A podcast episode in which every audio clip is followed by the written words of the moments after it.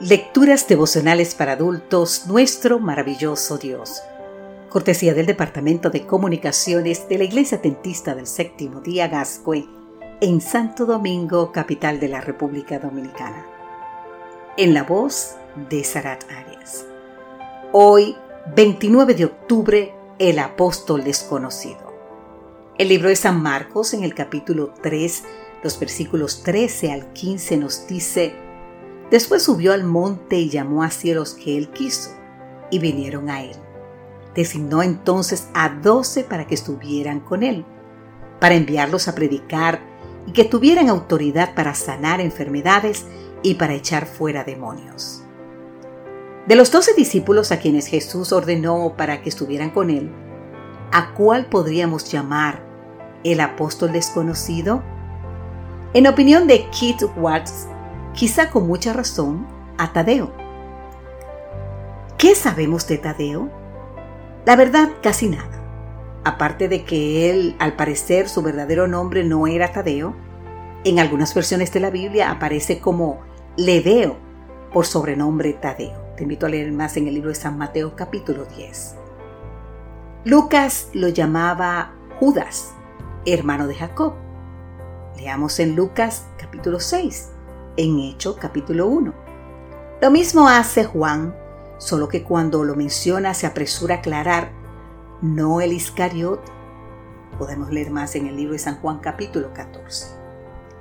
Excepto por una ocasión en la que aparece haciendo una pregunta, la escritura no dice nada más acerca de él. ¿Por qué escogería a Jesús a una persona tan ordinaria como uno de sus apóstoles? A pesar de lo común que Tadeo parecía ser, Jesús vio en él lo que nadie más pudo ver. Un corazón obediente y fiel. Alguien en quien Jesús podía confiar la predicación del Evangelio, aunque no recibiera alabanzas.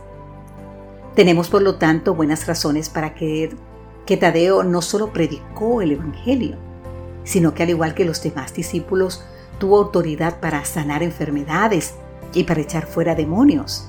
Así nos dice en el libro de San Marcos capítulo 3. Y todo ello a pesar de ser en apariencia una persona ordinaria. ¿No hay aquí una valiosa lección para nosotros, querido amigo, querida amiga? ¿A cuántos de quienes Dios ha escogido a través de los siglos podemos llamar gente extraordinaria, poderosa o de noble cuna? Más bien diríamos que abrumadoramente somos gente ordinaria. La razón, según escribe el apóstol Pablo, es esta. Dios escogió lo insensato del mundo para avergonzar a los sabios y escogió lo débil del mundo para avergonzar a los poderosos. Escogió Dios lo más bajo y despreciado y lo que no es nada para anular lo que es a fin de que en su presencia nadie pueda jactarse. ¿Qué podemos decir entonces, querido amigo, querida amiga? Decimos gracias a Dios por los tadeos de todas las edades. Aunque no son muy visibles, están en todas partes. Las oficinas, los colegios, las industrias, los hospitales, los campos misioneros, los hogares. ¿Y sabes qué?